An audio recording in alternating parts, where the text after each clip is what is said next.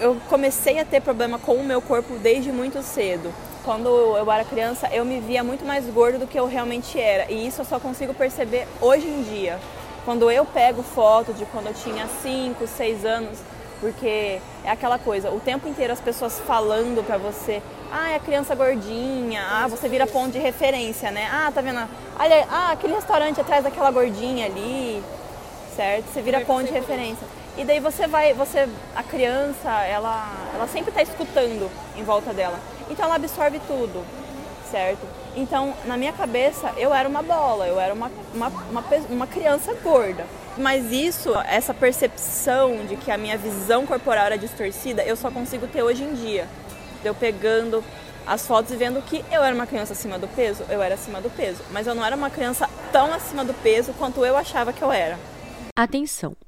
Este episódio pode conter gatilhos para pessoas com transtornos psicológicos.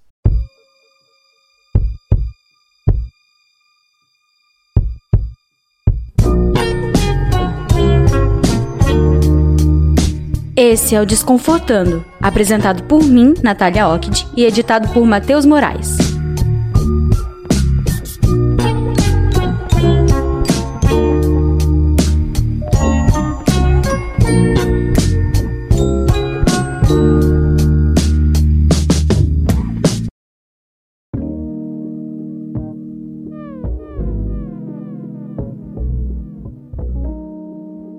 Dia, a Mari, minha amiga desde que eu tinha 3 anos de idade, me enviou uma publicação no Instagram dizendo: Você precisa ler isso.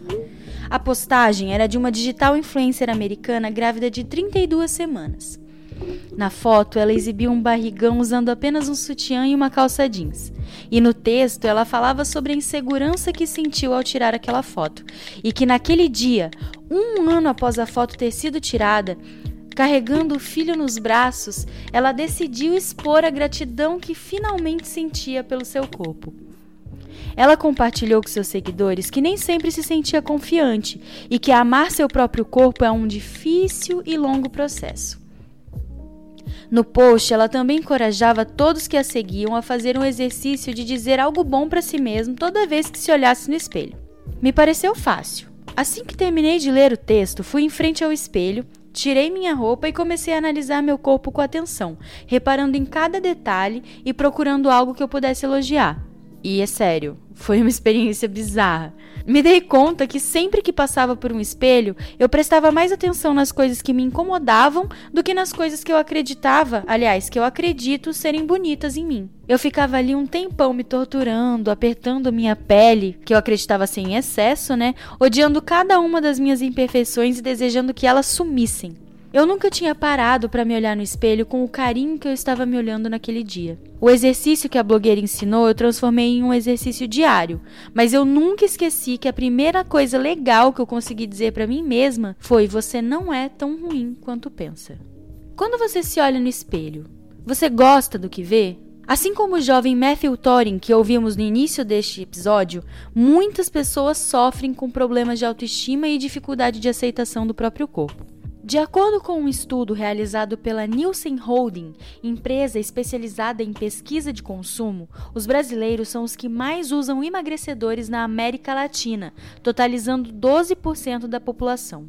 Ainda segundo os dados obtidos pela pesquisa, os brasileiros estão entre os mais insatisfeitos com o corpo, considerando-se acima do peso ou um pouco acima do peso. Essa insatisfação faz muitas pessoas recorrerem a outros meios de emagrecimento para atingir o sonhado peso ideal. A partir daí, podem surgir quadros de transtornos alimentares, como comentamos no episódio anterior. É o que explica a psicóloga Joana Novaes, coordenadora do Núcleo de Doenças da Beleza do Laboratório Interdisciplinar de Pesquisa e Intervenção Social da PUC do Rio de Janeiro. Há uma relação, sobretudo na atualidade, né? Porque o, tanto os métodos compensatórios, né, o expurgo, a indução ao vômito, o uso de laxante, de diuréticos ou a suspensão né, gradual da, da, da, ingesta de qualquer alimento são usadas como estratégias, recursos para controle do peso. Mas é importante saber, a facilidade ao acesso à comida interfere certamente, porque você tem, inclusive na obesidade como problema de saúde pública, ela se dá na medida que o acesso à comida se tornou amplo e restritamente facilitado. Né? A comida virou um bem de fácil acesso. Não diria comida de qualidade, mas, mas a comida, métodos de conservação. Então, em épocas, em momentos históricos, digamos assim, em que você não tinha acesso à comida, ou a comida era muito escassa, e assim os seus métodos também de preservação conservação muito precários, né? Quando a maioria esmagadora da população morria famélica de cólera, só uma pequena burguesia, uma pequena parcela tinha acesso né, à comida e, portanto, ostentava um corpo, para os nossos padrões atuais, gordos, os transtornos alimentares não eram sintoma social, as questões eram de outra ordem, né? os interditos eram de outra ordem. Na hora que a comida virou uma facilidade, automaticamente a comida também vira um tabu e a gordura é criminalizada né? e não exaltada como um padrão estético, como era, por exemplo, na Renascença. Entre os séculos XV e XVIII, corpos gordos não eram apenas sinônimo de beleza, mas também de distinção social. A gordura significava riqueza, abundância e era valorizada e bem vista pela sociedade. Quando foi que isso mudou e como determinamos o que é ou não bonito? Na filosofia, existem vários conceitos de beleza e o que é visto como belo na sociedade. Na filosofia antiga, o belo era trazido como uma noção de verdade, como bem, que é um conceito moral daquilo que é um atributo valoroso. Num ponto de vista aristotélico, nós temos o belo simétrico, onde a beleza está naquilo que faz o que nasceu para fazer, exercendo sua função de maneira adequada. Por fim, nós temos como um dos últimos conceitos o belo em uma noção de estética, que no final do século XVIII traz o belo como aparência sensível. Quem explica isso para gente é a Caroline Garcia, formada em Psicologia e Filosofia pela Universidade Federal de Mato Grosso e mestre em Cultura Contemporânea. Mas a questão é, em que ponto esses conceitos se aplicam na questão da beleza em si mesmo, do que a gente considera como bonito? Quando ele começa a ser recortado com a noção de simetria e de aparência do sensível. Quando ele vem com esse conceito de aparência do sensível, ele vem como representatividade. Logo, assim, se é representável, se está adequado, se é simétrico, se funciona bem, logo ele é um atributo, uhum. logo ele é uma beleza. Tanto que as pessoas começam, pensando agora no contemporâneo, a partir do século XXI, as pessoas começam a ter um culto com o corpo, com a forma, superestimar é, a forma e peso, uma superestimação disso. É, essas pessoas não têm um conceito, uma consciência do conceito puramente filosófico de simetria, de aparência sensível, não têm noção de um conceito de, de bem e nem do que é verdade, que é esse é o conceito de belo da filosofia. Elas não têm esse conceito colocado ali numa consciência atencional, mas ao mesmo tempo, ela, esses conceitos eles estão lançados na nossa cultura e a cultura ela é um aparato fundamental para que a gente se condicione e que então forme conceitos, padronize comportamentos. Todo mundo pensa em beleza, embora essas pessoas não tenham imediatamente esses conceitos né, na consciência, a nossa cultura tem. A nossa cultura vão, vai carregar, né, vai carregar um ideal de simetria, então um corpo que vai estar aparentemente simétrico, e a gente vai pensar em peso, um corpo que se apresenta, então a gente tem uma categoria estética que se apresenta de maneira adequada, né, e não pode ser só adequado no sentido físico, de saúde física, tem que também ter categorias morais aceitas dentro dessa condição de padrão, uhum. de cultura, de corpo. Os coleguinhas,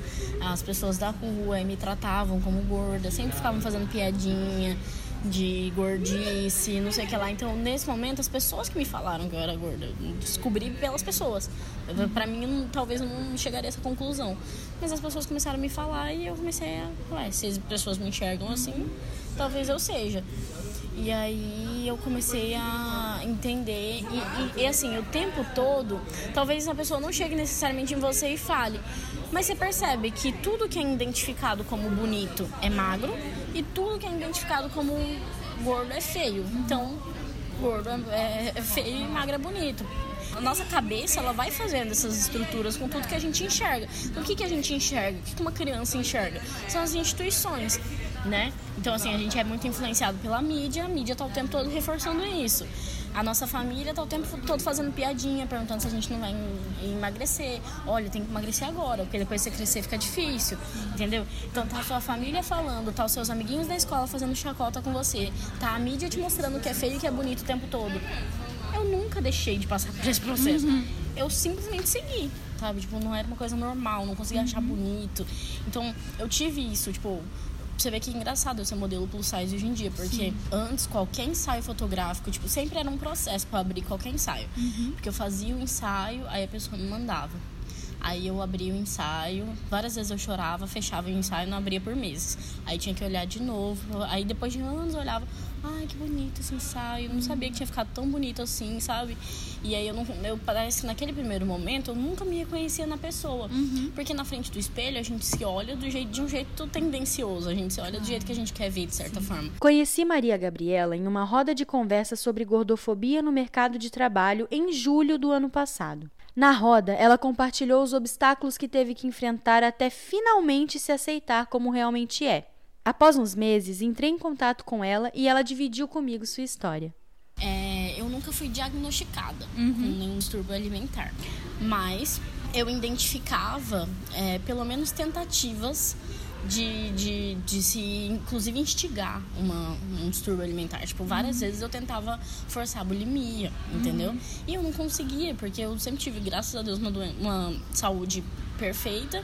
Então, assim, eu fazia digestão muito rápido e tal. Não, nem, nem existia essa possibilidade de eu colocar o dedo e, e vomitar. Graças a Deus, não, não aconteceu. Então, assim, eu instigava isso, eu queria passar por isso provavelmente para ficar o mais magra possível uhum. e tal. Era coisa que passava pela cabeça, né? E aí eu fui crescendo, aí nesse período fui engordando, emagrecendo, engordando, emagrecendo, daí estria. Porque nesse processo de engordar e emagrecer, e eu fazendo mil loucuras para emagrecer, qualquer veneno que você falasse, toma aí que, que vai, eu não sei como não morri, sinceramente. Porque eu, qualquer coisa que, que você me falasse, não, faz aí, eu faria, entendeu? Então, assim, nesse processo de engordar, engordar e emagrecer que nem uma louca, eu criei estria no meu corpo inteiro. E aí é um outro processo. Porque se a sociedade está tentando começar a entender o corpo gordo, vai demorar mais uma década para ela entender o corpo com estria. Porque para ele é inaceitável. Ah, um corpo gordo, ok. Desde que seja lisinho, seja uhum, branquinho. Aos 17 anos, Gabriela iniciou uma luta contra a balança. Reeducação alimentar, dietas e restrições faziam parte da sua rotina. Segundo ela, sua família não possui uma estrutura de corpo com tendência a engordar, mas não é uma família que possui um corpo magro. Quadris largos, bunda grande são algumas das características que Gabi falou que definem o biotipo da família dela. Biotipo esse que foge do padrão vangloriado pela mídia. O processo de acabar com a minha autoestima foi completamente, assim, teve uma influência muito grande da mídia em tudo que eu construí como feio, como bonito, em tudo que eu construí como certo e errado, em tudo que eu, que eu construí como aceitável ou não aceitável. A, a mídia teve um processo muito forte nisso, de maneiras diretas e indiretas diretas, porque sempre rola, rolava piadinha, gordofobia explícita. Tipo, a, em alguns canais, em alguns programas, a gordofobia ainda é a base do do cômico. Então, assim, essas são as maneiras diretas. As maneiras indiretas era a valorização do corpo magro. Porque se tá o tempo todo mostrando esse aqui que é bonito, esse aqui que é bonito, esse aqui que é bonito, então alguém não tá se enquadrando entendeu? E aí, tipo assim, sempre era, a mulher, por exemplo, sempre era a mulher branca, alta, magra, muito magra. E como era esplêndido que um mês depois da gravidez a mulher tivesse magra, sabe? Tipo, nossa, olha como é maravilhoso, porque tem. E aí eu pensava, cara, eu não consigo, a mulher grávida, acabou de ter um filho, ela consegue. Então, assim, teve maneiras diretas e indiretas da mídia trabalhar minha cabeça, entendeu? Mas isso foi um processo durante a vida e até hoje. É, hoje a gente não per perdeu o sentido né, da noção do corpo, a gente fica muito confuso, perdido. Para que, que é um corpo ou para que, que é uma imagem? Para que, que se quer tudo aquilo? As pessoas elas se sentem representadas em perfis que não representam ela de nenhuma maneira, né? De nenhum de nenhum modo, mas de algum modo, de algum, de, faz algum sentido no sentido de fantasia para ela, talvez de querer ser, de um querer ser e ela se aproxima de uma imagem que ela gostaria só que ela se maltrata de algum modo, né? Essa pessoa se maltrata porque é uma imagem que ela não consegue consumir, a não ser de idolatrar, de criar uma certa alienação dessa imagem, de, de entender que ela gostaria de ter aquela imagem, mas ela não consegue, ela, vira, ela fica sempre numa oscilação de insatisfação ao ponto de odiar o próprio corpo. Né? A gente vive uma cultura hoje de culto ao corpo, mas ao mesmo tempo de punição ao corpo. Tem uma grande contradição. A gente cultua o corpo no sentido de que quer que o corpo esteja bem, mas ao mesmo tempo são práticas totalmente punitivas. Sim. As dietas restritivas, a maneira de, se, de competir com uma outra imagem, de nunca estar satisfeito com aquilo que se tem. Então, assim, é um culto, mas ao mesmo tempo é uma punição, é uma grande contradição.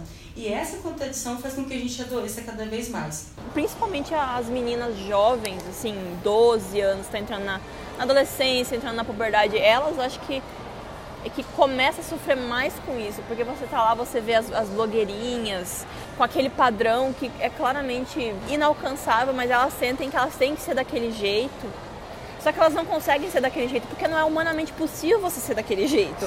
Vai na casa da Gisele Bint num domingo às sete da manhã para ver se ela tá daquele jeito. Ela tá acabada, minha filha, com os cabelos pro alto, com aquelas crianças, aquele marido lindo dela lá. aquela casa enorme. Que marido lindo. É, entendeu? Não, gente. Quantas vezes nós nos submetemos a estilos de vida totalmente atípicos e contra nossa vontade por conta da busca incessante por um corpo que a gente estabelece como perfeito na nossa cabeça? Eu, por exemplo, eu sempre amei o corpo da Isis Valverde. Eu sempre achei maravilhosa. Eu olho as postagens dela no Instagram, eu assisto ela nas novelas e, meu Deus, como eu queria ter aquele corpo. Mas, cara, ela tem um pescoço alongado, um quadril estreito, coxas finas e eu tenho totalmente o oposto disso. Eu tenho ombros largos e coxas grandes que dificultam a entrada em calça jeans. Por muito tempo eu vivi frustrada. Por mais que eu deixasse de comer meu chocolate no fim do dia, por mais que eu passasse horas malhando, por mais que eu me privasse de muita coisa, eu nunca alcançava o corpo dela ou de alguma das outras mulheres magérrimas que eu seguia e admirava. O pior é que eu me culpava por não conseguir. Aí um dia, uma das musas fitness que eu seguia estava fazendo uma transmissão ao vivo e perguntaram dicas que ela dava para quem também gostaria de ter o corpo dela. No meio da explicação, ela disse que primeiramente a gente tinha que ter como meta o nosso próprio corpo. E eu fiquei. Oi? Mas depois da explicação fez todo sentido. O que acontece é que nenhum corpo é parecido, entende? As mulheres que eu determinava como metas, por exemplo, elas não têm um biotipo parecido com o meu, não têm a mesma genética que eu e etc. Então, eu viveria para sempre insatisfeita e numa luta constante para ter um corpo que eu de fato nunca teria. Me colocando como meta, eu me livro do peso de parecer que eu nunca estou progredindo, apesar dos esforços, e assim eu respeito o meu ritmo e aprendo a amar meu corpo do jeito que ele é. Claro que, mesmo sabendo disso e exercitando no meu dia a dia, eu ainda tenho meus dias que são difíceis de sair de casa. Eu gostei, essa é a verdade. Tipo, nesse processo de, de entender é, que, que existia gordofobia e tal, as, uma das coisas mais dolorosas foi ter percebido que eu perdi um tempasso da minha vida com coisas, tipo, tipo assim, eu perdi oportunidades, eu eu deixava de ir nos lugares, eu toda vez que eu tinha uma coisa que era para ser boa, por exemplo, ir na praia, ir na piscina, eu sempre sofria profundamente com aquilo. Tipo, é uma coisa que era para ser boa, virava uma coisa ruim. Toda vez que tinha que sair para alguma coisa, me preocupava horrores. Aí escolhia as roupas, não achava roupa que eu que eu que eu achava bonito porque eu queria me enfiar em roupa de gente magra. E aí eu ficava, nossa, isso é muito triste, cara. Tipo, quanto tempo de vida eu perdi, quantas oportunidades, quantas pessoas quiseram me amar e eu não deixei porque eu achava que era pouco para elas, sabe? Tipo, quantas vezes eu deixei de ir nos lugares, eu deixei de viver experiências boas, quanto tempo eu perdi chorando, sofrendo e tentando me enfiar em roupa de gente magra. Por causa do algoritmo, o meu Instagram era só isso. Eram só mulheres magras que eu jamais alcançaria o corpo delas, elas nunca foram gordas na vida, que ainda se fosse uma pessoa gorda, que ela... não, pessoas magras que sempre foram magras, entendeu? Que nunca vão ser gordas, ela não tem biotipo para isso, a família não tem genética para isso. Então, assim, eu, apesar de eu seguir essas pessoas, e aí, quando eu comecei a perceber que esse processo estava me fazendo mal, as redes sociais também começaram a me fazer muito mal. E aí eu só saí de seguindo todo mundo, assim, porque eu falei, nossa, isso está me, me destruindo. A gente tem uma perspectiva de função, funcionalidade, aí vem o belo como simétrico, porque estava associado a uma função, logo um corpo que não tem a simetria de um padrão de saúde, eu vou associar que esse corpo é um corpo doente, um corpo doente é um corpo excluído socialmente. E a gente tem várias taxas de que apresentam que as pessoas são excluídas de, de emprego, de, de seleção de emprego. Pessoas que eles associam que não são pessoas é, saudáveis. Então tem um corpo que se apresenta como saudável, tem um corpo que se apresenta como um corpo doente. Né? E o corpo doente, dentro do nosso conceito de uma cultura ocidental do século XXI, é o corpo que é o corpo obeso, que é o corpo que eles trazem como um corpo gordo, porque ele não está respondendo às suas funções. Aí que a gente vai pensar, aí volta todas as noções de que seria um belo, um corpo belo, mas a nossa sociedade lança várias, né, várias, vários limites para que um corpo seja aceito. E aí a gente vai ter com noção de da cor desse corpo, né, ao tamanho desse corpo. Então são vários limites que vão ser colocados Sim. na cultura. Olha que absurdo, 5 anos de idade, a gente tem estatísticas que vão trazer que as crianças a partir de 5 anos de idade estão apresentando já uma, uma percepção né, ruim do próprio corpo. Da onde surge né, uma criança de 5 anos de idade de que o corpo dela é um corpo ruim, que não é um corpo adequado?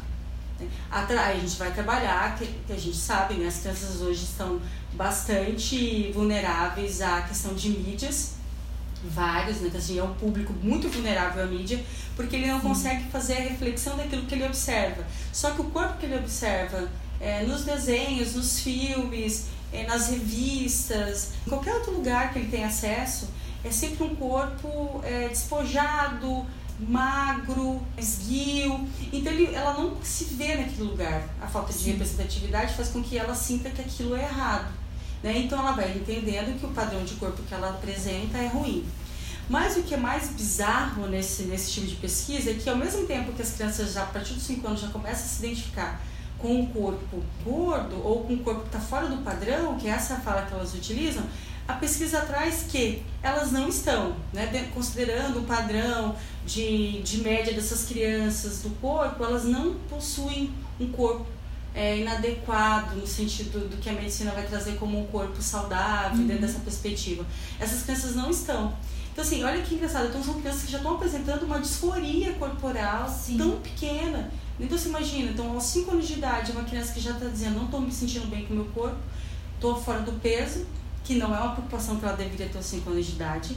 Quando ele é adolescente, isso vai desenvolver um transtorno, né, que a gente vai falar que é um transtorno alimentar, porque Sim. ela tem já uma vulnerabilidade porque ela já trazia já um comportamento obsessivo acerca do peso. Uhum. Então, provavelmente é uma criança que fica muito vulnerável quando chegar uma fase em que esse corpo ele é mais exposto, esse corpo precisa ser exibido de alguma maneira social, porque ela vai sair, as colegas vão falar sobre isso, vai pensar em roupa, e aí é o momento em que aquilo, todas aquelas dúvidas, neuras, inseguranças que não eram próprios da idade vão surgir muito Sim. mais intenso, que é a parte de adolescência.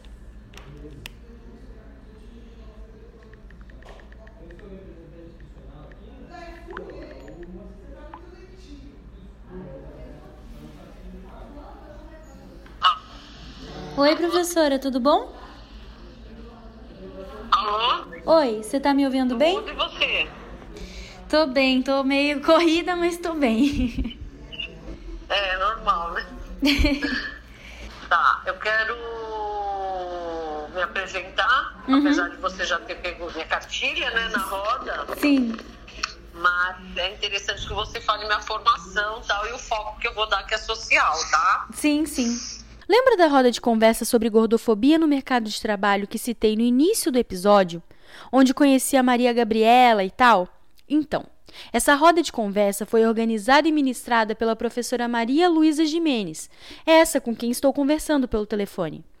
Ela é doutora em Estudos da Cultura Contemporânea pela Universidade Federal de Mato Grosso, fundadora do projeto Lute como uma Gorda e do Grupo de Estudos Transdisciplinares do Corpo Gordo no Brasil. Corpo gordo, ele é visto pela sociedade ou não visto pela sociedade, né, de uma forma desumana.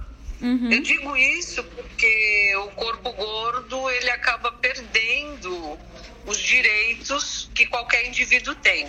Então, a gordofobia, ela é um preconceito institucionalizado, onde existe em todas as instituições, desde a família, na escola, na universidade, na medicina, na mídia, na saúde, né? Uhum. Então, como ela é institucionada e estrutural, ela acontece em todos os espaços sociais. Uhum. A mídia ela é uma né, das instituições onde vai colocar socialmente qual é o padrão de corpo saudável, de corpo bonito, uhum. é, de corpo feminino, de corpo aceitável. A mídia ela também tem colaborado para o discurso do corpo gordo sendo um corpo inadequado socialmente. Isso é algo dessa geração de agora ou é já tem um tempo?